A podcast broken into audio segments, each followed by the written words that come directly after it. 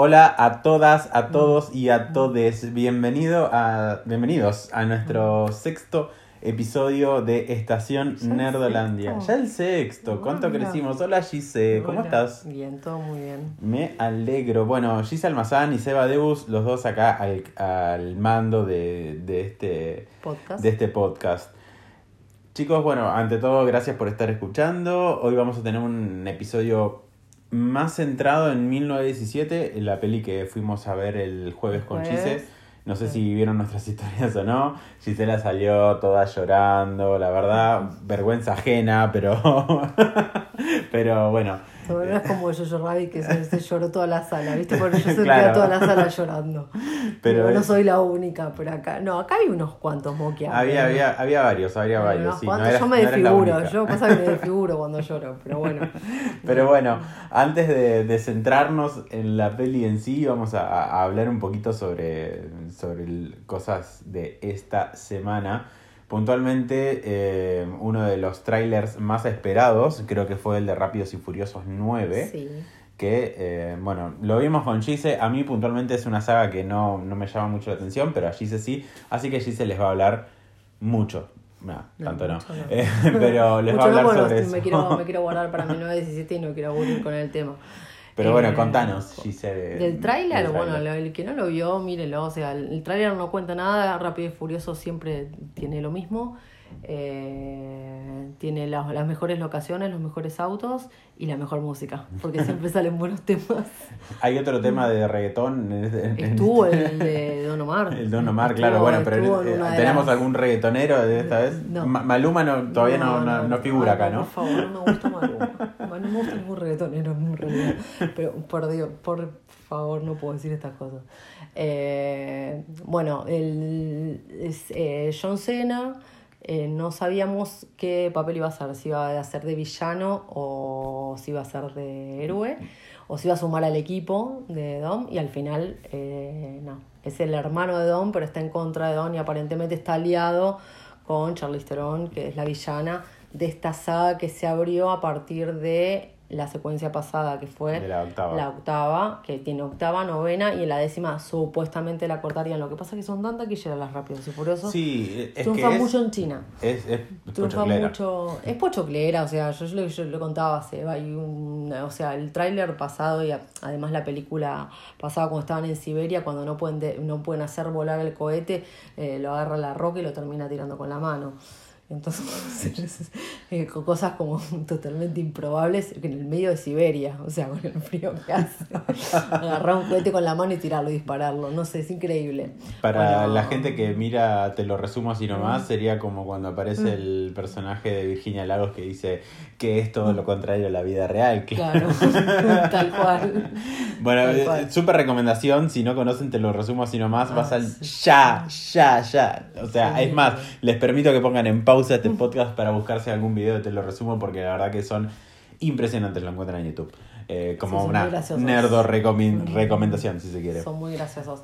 Bueno, la película tiene los mismos personajes, Sí. vuelven algunos que no estuvieron. De hecho, sorprende al final que aparece nuevamente uno que había muerto dentro de la saga o que había se había dado por Ah, muerto. Ahora entiendo un meme que anduve viendo por ahí y no entendía y estaba la, la imagen de ese chabón y yo digo, no, lo entendía el meme, pero bueno. que estuvo con. Eh, y bueno, eh, el spin-off que estuvo el año pasado Hobbs de, de con- Hobbs and- de Hobbs and Shaw con La Roca y y, Jason Statham. Eh, bueno, nada, eso, esos no van a estar No, y no ya vuelven. no, no vuelven, no vuelven. Creo que aparte ellos ya se separaron definitivamente y nada, lo publicaron en su momento, dijeron, bueno, quiere- queremos, quieren que hagamos esto por, por creo que fue por Instagram la Sí, es que si hay algo que, que hay que eh, reconocerle a, a La Roca es que el chabón tiene como... Sí, convoca muchísimo Convoca. y la gente lo sigue y le, le opina y le dice que sí, que no. le Y dice él que sí, la- tiene mucha tipo- llegada con la gente. Y el tipo contrató al director que meten al director de Deadpool, de la última. Eh, De hecho, fue productor en, la, en Hobbs and Shaw. eh, Director. No, el, digo La Roca, fue productor o algo de eso con la peli de Hobbs and Shaw porque no sería raro. Generalmente el chabón es como que está muy metido en sus producciones. Sí. Pero bueno. Sí, sí, pero no. Si no de pro- producciones pochocleras se, se, se trata y, y de así de como superacción, la, la Roca está muy metido. Sí, pero es un tipo que mete cuatro películas por año fácil. Sí, eh. sí, Cuatro sí, películas por año porque aparte es un- súper taquillero. O sea, De hecho, bueno, convocan. e- este año sabemos no que es lo actor, vemos en... o sea, es un tipo Claro, no, no. retirado del fútbol americano, o sea, no es un tipo que es actor, pero la verdad que la pegó. eh, Este año lo vamos a ver con Jungle Cruise Ay, de Disney y había otra dando vuelta con él, pero no me acuerdo cuál. Eh, de las que estuvimos nombrando nosotros como nuestros estrenos de 2020. Eh, bueno, además, claramente, como lo hablábamos antes del episodio, se sabe de toda esta rivalidad y diferencias que tienen entre Vin Diesel y, y Dwayne Sí, Johnson. entonces, negaron, o sea, pero, pero al final. es por eso que están un poco más separados. Pero bueno, sinceramente a mí, como les dije antes, no es una saga que me llame mucho la atención, pero sé que convoca Yo que muchísimo. así que cuando se estrene, claramente vamos a estar hablando. Me quedó una duda. Mm. ¿El nombre oficial cuál es? Porque no, no, no, no, no sé, en el tráiler lo único que te ponen es FF y la segunda F se transforma en un 9. Pero es como que no te muestran, no, no te dicen si es Fast and Furious, porque Sí, generalmente viste que van cambiando los nombres. Desde No, la, no, la- la la saga segunda sigue por ahí era Too Fast, Too Furious, la, la tercera creo que fue Fast and Furious in Tokyo una En cosa Tokio, así. que es la de este chico que termina. ¿Qué es el que aparece ahora o El que aparece ahora. Ah, ok, listo. Que en realidad, la, aparte la tercera, que es en Tokio, eh, o sea, no con ninguno de los personajes, es otro chico nuevo, es otro chico nuevo. Eh, la saga es súper larga, van y vienen, pero ahí no está ni Vin Diesel, ni. Claro, después creo que había algunas que eran únicamente. solamente por eh, Furious 5 o cosas así, o sea, No, como que no, no, no tenían como el nombre completo, sino que lo iban cambiando. Pero bueno, no sé, tal vez... Porque me acuerdo que cuando lo hablamos en las pelis de, de 2020, el nombre todavía no estaba definido tampoco. Ay, No, pero, pero bueno, en el trailer aparece al final Fast and Furious. Ok, listo. Em, yo lo que vi es- ayer, de hecho, fue el final de The Good Place. O sea, ya les había hablado la otra vez eh, sobre esto. No los voy a atormentar de nuevo. Eh, ya se las recomendé, pero simplemente comentarles eh, un poquito de impresiones que me quedaron del final. Creo que es un especial de 54 minutos, así que no, no es para verla tan rápido y tan ligera como, como las otras. Tiene muchísima carga emotiva, muchísima. Eh, A pesar de ser una comedia. a pesar de ser una comedia, sí, o sea, tiene sus momentos de, de risa, los, los vas a encontrar, pero hay, hay mucha carga emotiva por el hecho de, de, bueno, de lo que le sucede a cada uno de los personajes, del destino que toma cada uno. Entonces es como que hay, hay mucho, mucha charlita, mucha frase, mucha... vi- ¿Viste cuando decís, bueno, acá tengo una frase para poner en el Instagram, una Viste frase que te para hice el caso y Facebook? la empecé. Eh, Gise me hizo caso, la empezó y te está gustando. Sí, sí, sí, sí, porque bueno. aparte es divertida, los capítulos son cortos, es, pas- es pasable. Bueno, y de la que, la que empecé a ver es una serie noruega nueva que se llama Ragnarok. Como Thor. Como Doll, pero es bastante fantasiosa. Yo, sinceramente, tengo que confesar que si bien el cine europeo no soy tan fanática, salvo algún que otra, o algún que otra película, eh, de las series de que tienen producción en Netflix me encantan. Y tengo como un fetiche con... Desde Dark en adelante. No, Dark me pareció fantástica, The Rain también, eh, pero hice así como un top 10. Después hay, o sea, todo con la misma temática, ¿no? Sí. Dark parece al principio como una flashea que es Stranger Things, pero nada que ver, no es Stranger Things para es que nada. a mí me la definieron las- como la Stranger Things adulta. No, nada que ver. Nada que ver, nada que ver. Yo te puedo decir que nada que ver. La segunda la tenés que ver hasta. Yo la he llegado a ver hasta cuatro veces para entenderla y sin embargo hay cosas que todavía sigo teniendo cabos sueltos de, Mm. de la serie. Es muy complicada. Eh, The Rain, que es danesa, también es muy buena. eh, pero es posapocalíptica, pero después me gustan mucho los thrillers, o sea, de las francesas me gusta El Bosque y The Perfume, la vi, son buenísimas. Después vi una belga que se llamaba mm, eh, Rabu- eh, Tabula Rasa, que también me gustó muchísimo. Sorjonen, que es la finlandesa, me parece, creo que es una de las mejores series. Aparte son, algunas son que las resuelven los casos en el día, pero el protagonista es fantástico. Nadie los conoce, pues son todos actores que no son conocidos. Después hay dos eh, islandesas, una Strapped eh, y otra, no me acuerdo el nombre, pero las vi creo que todas. Ah, bueno. Y No Borderline sabía que es- existían tantas, de hecho. no, no, no, es que te pones a ver una y la verdad que son muy viciosas. Y esta Ragnarok pinta para ese lado. Eh, Borderliner también me gustó mucho, que también es noruega. Ahí no, hay, hay, hay, hay varias más que ahora no me vienen a la mente. En su momento tenía como un top de películas. Eh, Dark es la alemana también. Sí. Y después hay otra alemana que también es muy buena. No, a mí me gusta mucho. Me gustan las producciones que tiene Netflix allá, la verdad que no tanto así las españolas. pero alguna que otra sí. Pero las, la, el resto de Europa. Hay que ver España, igual, hay que ponerse a investigar realmente si son producciones de Netflix o no son las que Netflix compra. Son las que compran. Claro, son las que muchas son de los las países, compran. Ponele. Titans, la podés ver y cuando arranca en Netflix dice una serie original de Netflix. No, no es de Y Netflix. sabemos que no es así, que Netflix solamente la pagó No, para sí la que distribuirla en compró fueron Latinoamérica. las últimas, por eso es una basofia la casa de papel. Acá se- Pero a mí, yo te voy a defender la tercera temporada No, porque a mí me parece mejor que las dos primeras. No, no. Dos la primeras primera y la segunda. Ya la tercera está de más.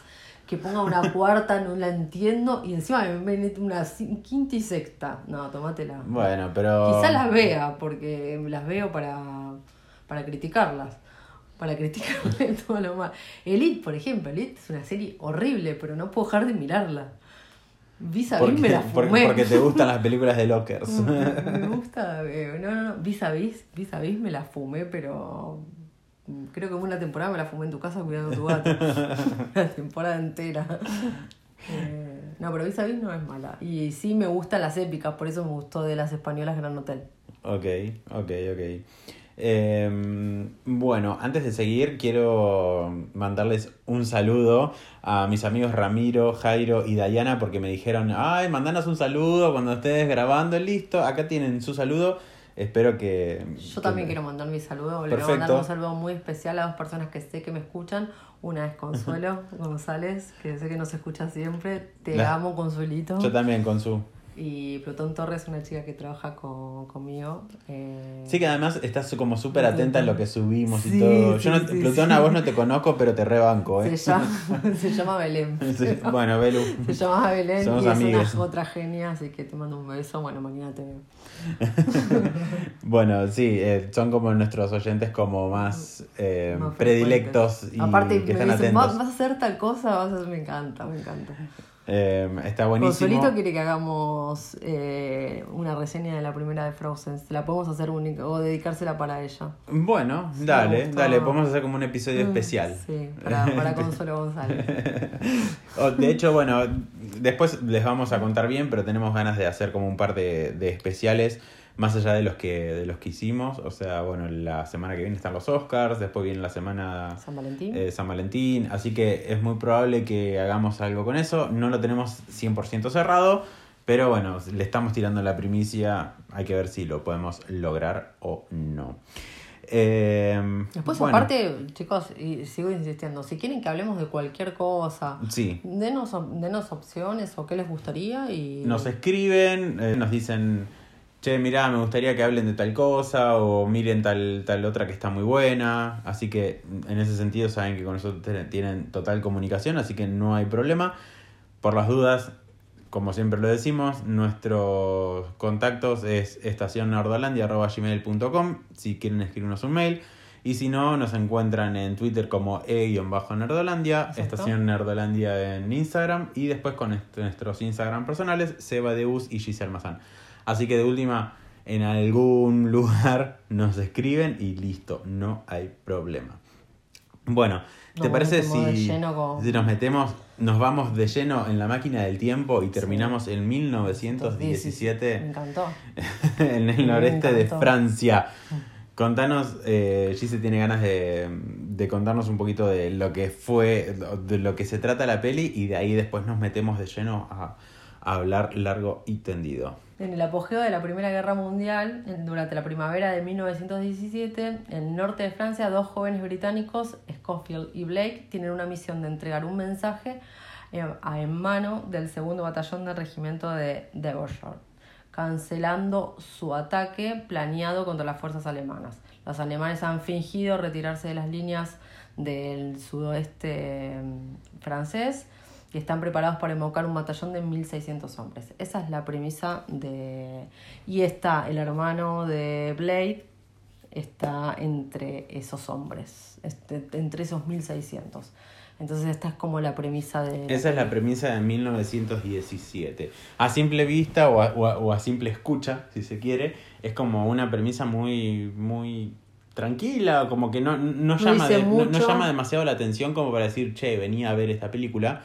Eh, pero cuando uno se empieza a interiorizar, de hecho creo que yo me enteré de esta peli en el momento que empecé a buscar info para hacer nuestro episodio de y Los te Más llamó la atención el cast.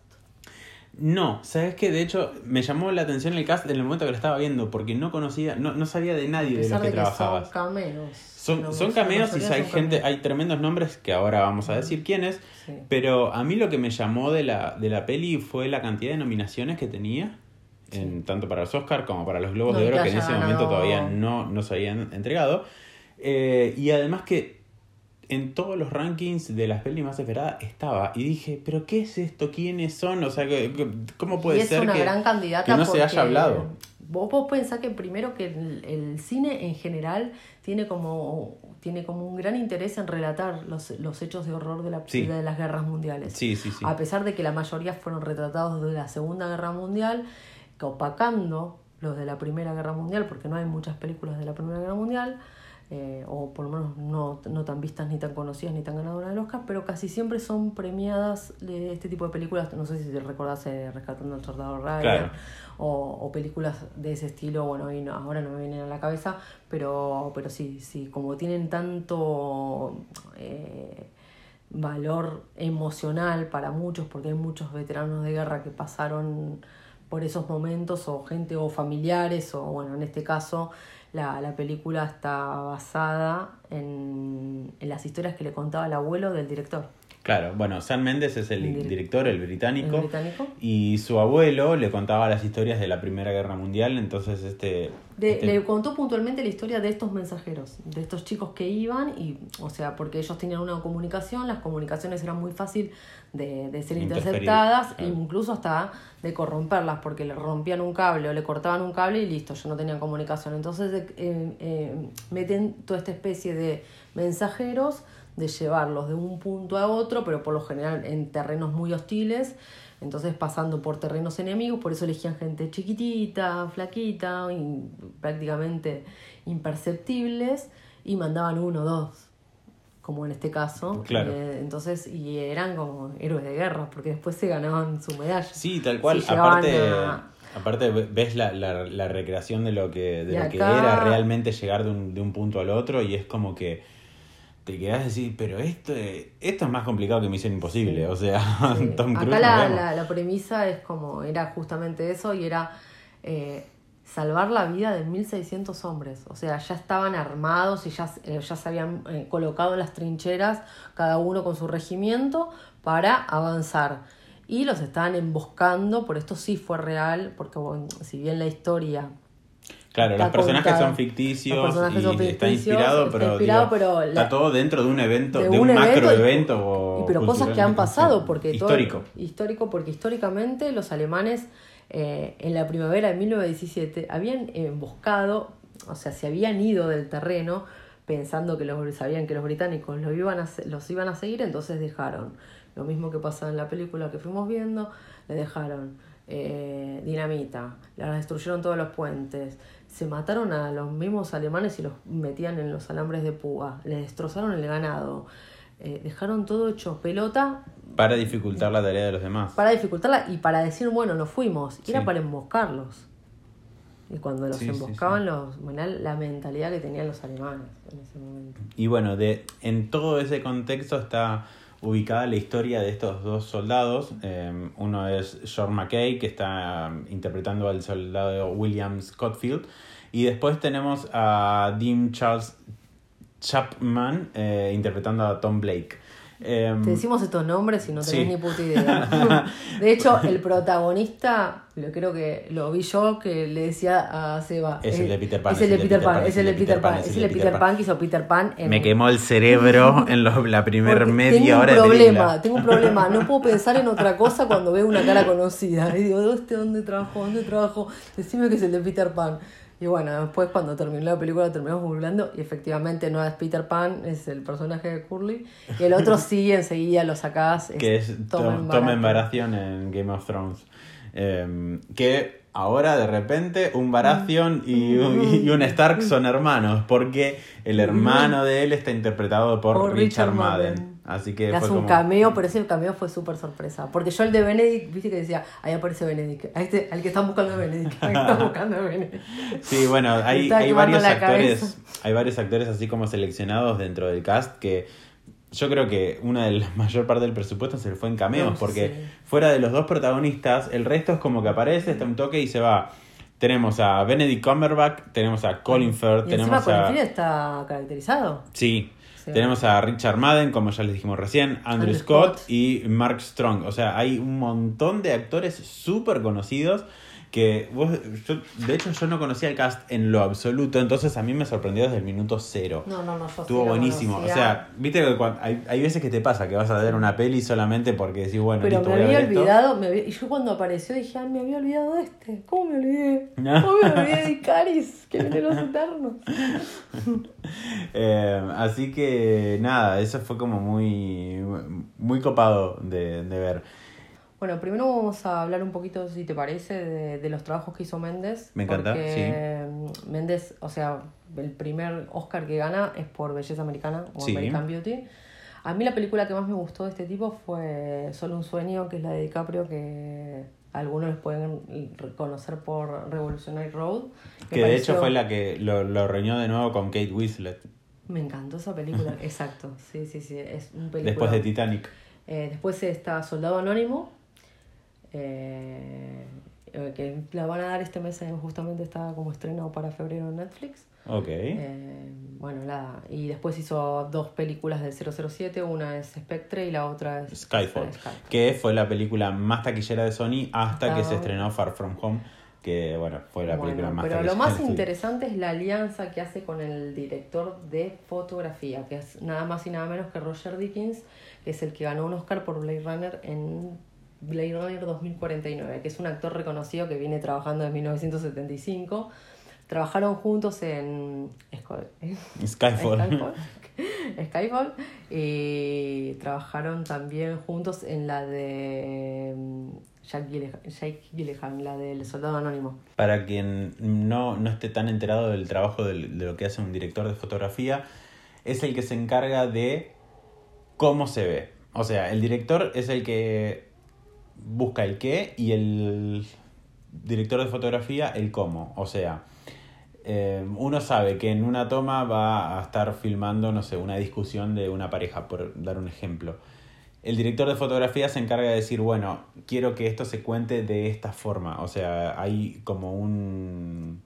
mu- Muchas veces suele pasar que el director de fotografía y el director trabajan demasiado en conjunto y otras veces donde se dice, che, pero para, esta película fue dirigida por el director de fotografía. O sea, porque hay, hay muchas veces que, que se, se van como intercambiando porque es un laburo que hacen en conjunto muchísimo en, en, un- en una producción.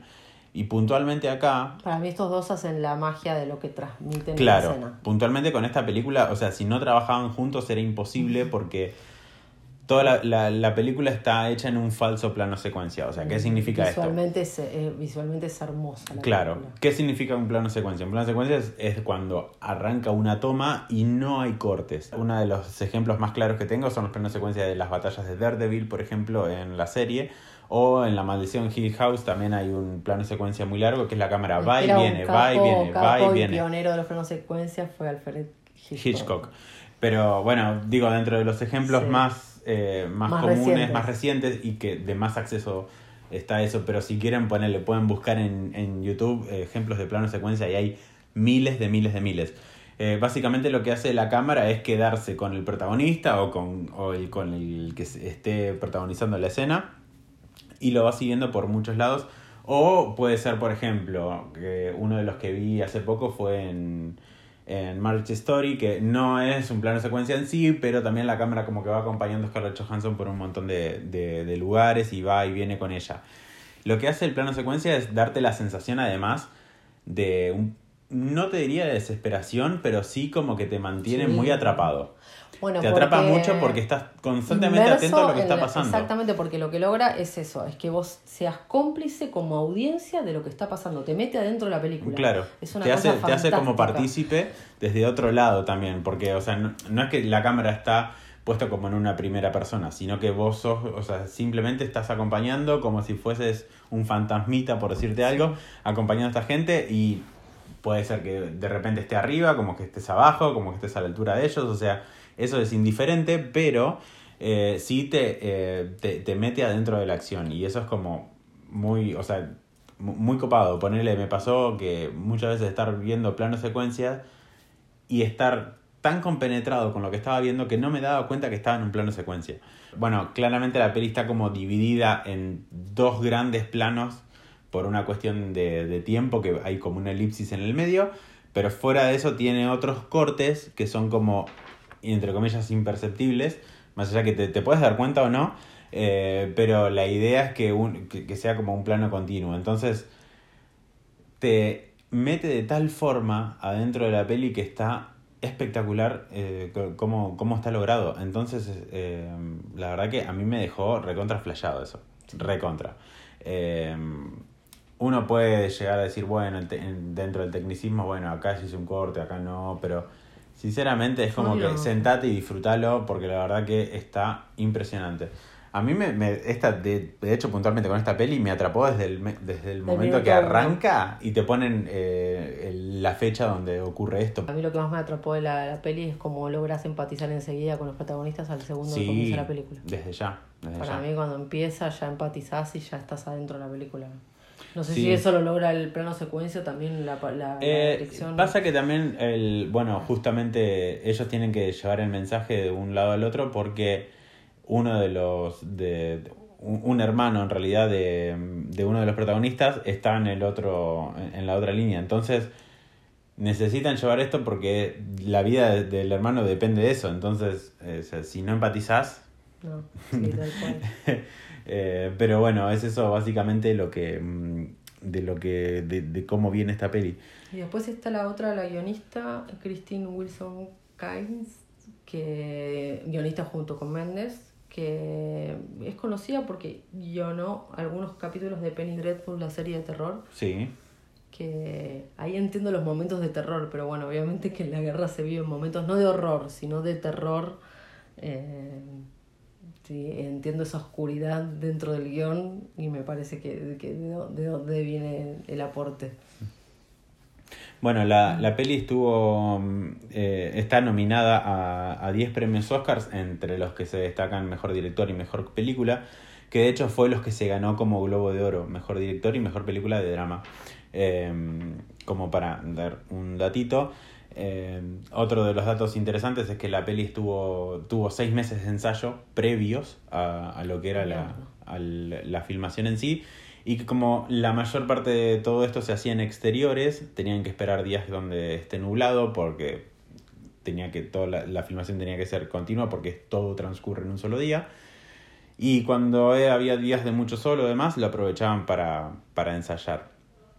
Después, no sé, cosas como que hay, bueno, cuando hablemos, vamos a hablar un poco más adelante de todo lo que es el diseño de producción, pero tenían muchos, muchos maniquís y, y prótesis de, de cuerpos que dejaban desparramadas por todos lados, entonces habían puesto en los alrededores como mensajes de, No, de- de- advertencia.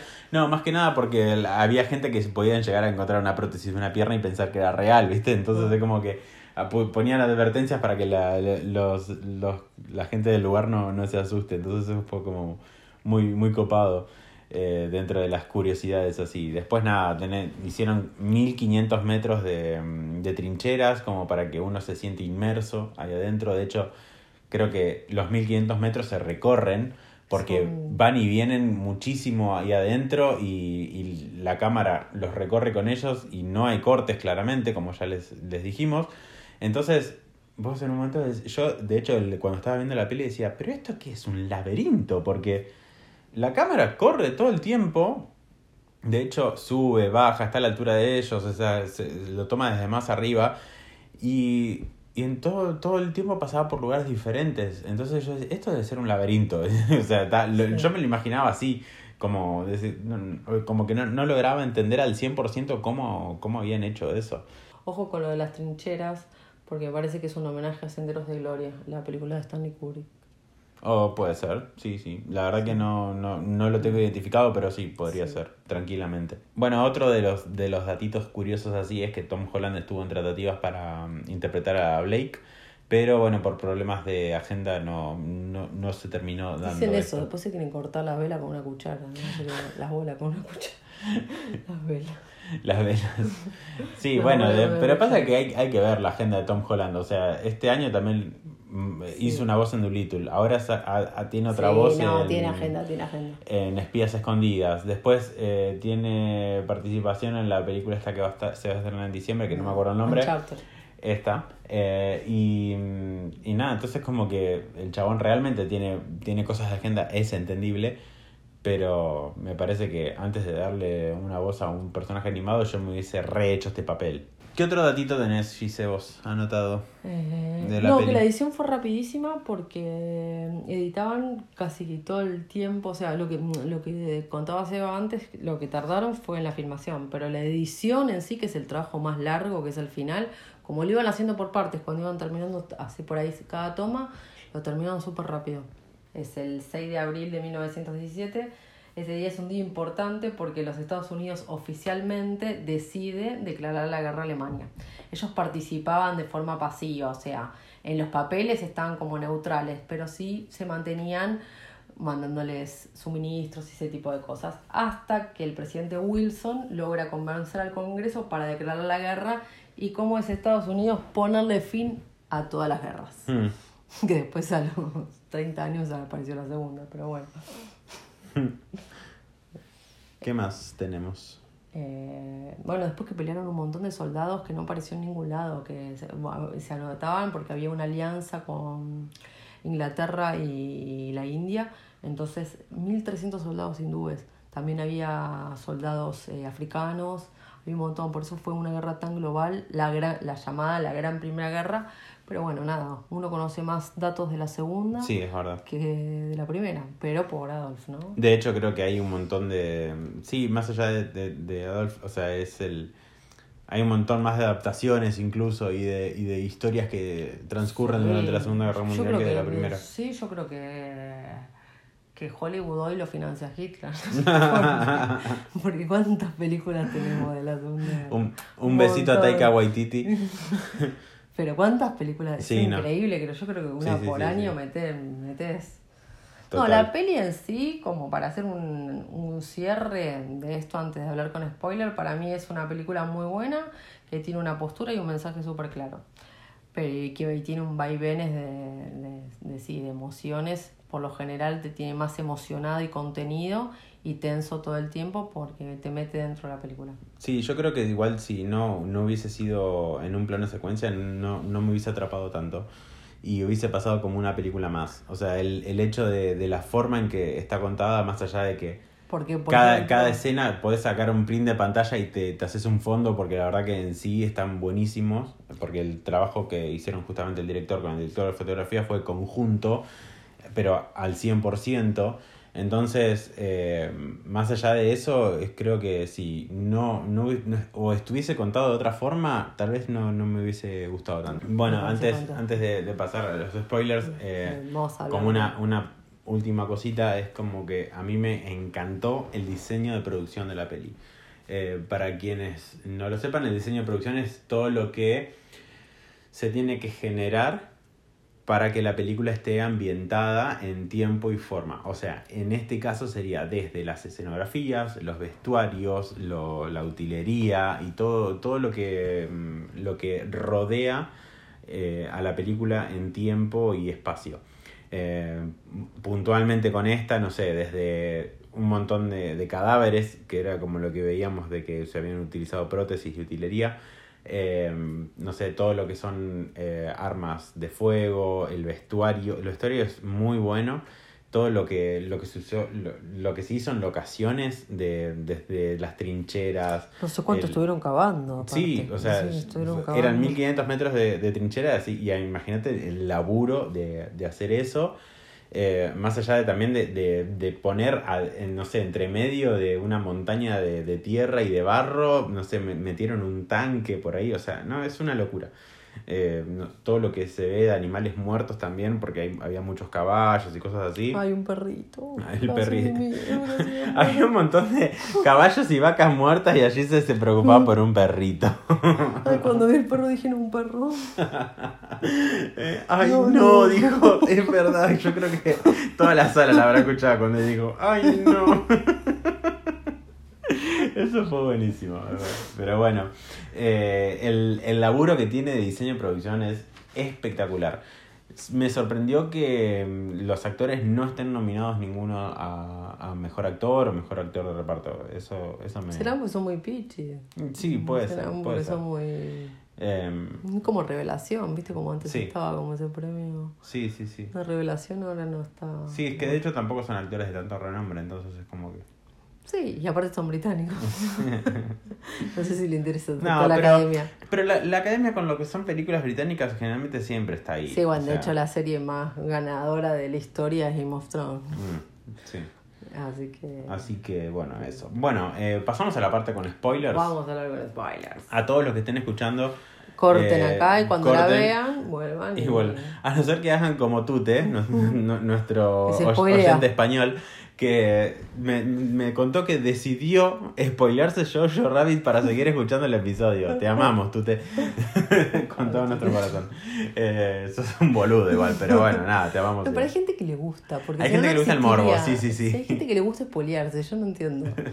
Bueno, están recontra avisados que a partir de ahora hablamos sin- eh, con spoilers, perdón. Eh, bueno, totalmente inesperado el cambio de protagonista, porque arranca la película con, con Blake como protagonista y de repente en la mitad de la película, ¡pumba! Te lo mataron. Sí. Y- Pobrecito, cómo lo matan aparte. Y ahí la Scott forma más queda como. pelotuda. Sí, y Scott queda como protagonista y vos decís, pará, ¿qué pasó? fue, eso fue como muy sorprendente. Eh, Yo como la- en realidad lo, lo que era la venta de postre y todo, veía la cara de, de, de Scottfield, la verdad que no, no, me imaginé que los protagonistas eran los dos. Pero como sí había uno solo, supe que uno de los dos le iba a quedar.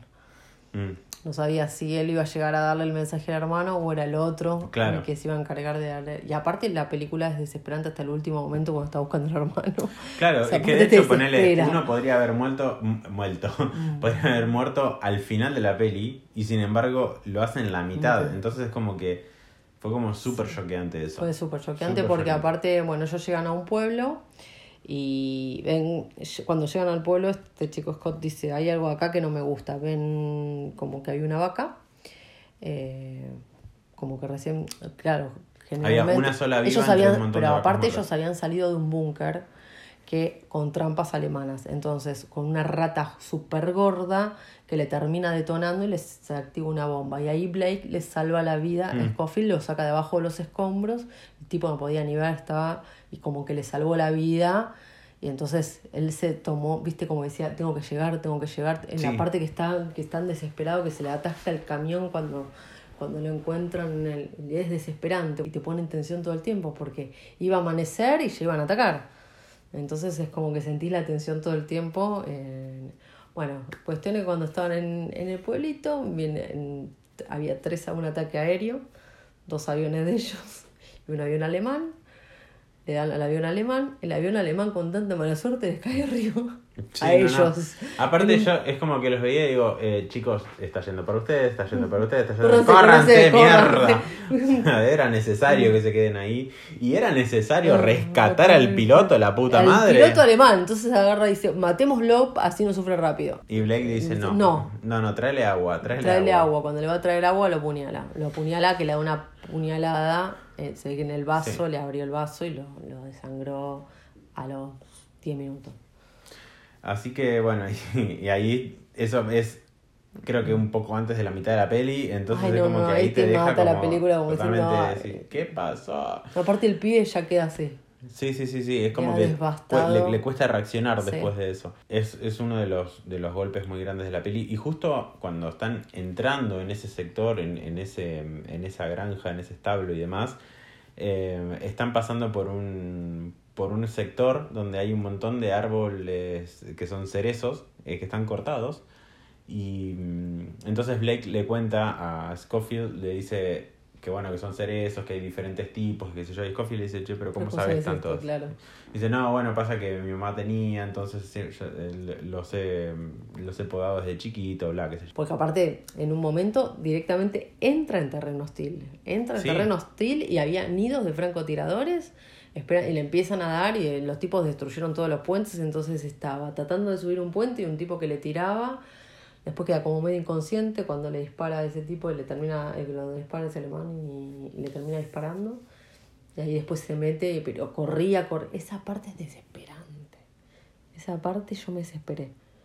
Yo estaba, ay, por favor que termine, le decía Sebastián, por favor que termine ahora, que termine ahora. No sé, que lo maten, que hagan algo, pero no puedo seguir sufriendo. Llega una parte donde el chabón está totalmente cansado, está en el medio de, de- del agua que ya no puede más y ve que empiezan a caer eh, pétalos de cerezos y es como que el chabón ahí te das cuenta en su mirada que, que recuerda todo lo que vivió, lo recuerda a Blake y demás y es como dice, no, esto no puede quedar así y se levanta y sigue y sigue Sí, y sigue y sigue. Y es impresionante como, como, como, la- como una, una simbología tan chiquita de unos pétalos de, de- de flores, o sea, al chabón lo, lo terminan Bueno, pero un re agradecido porque le había salvado la vida. Desde ya, desde ya que mí sí, re desde ya que sí. agradecido y...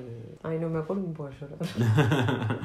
Eh, bueno, y después ya, a mí lo que me encantó también es en, en el final final, cuando está el chabón que termina de hablar con el hermano de Blake, con, con el personaje de Richard Madden.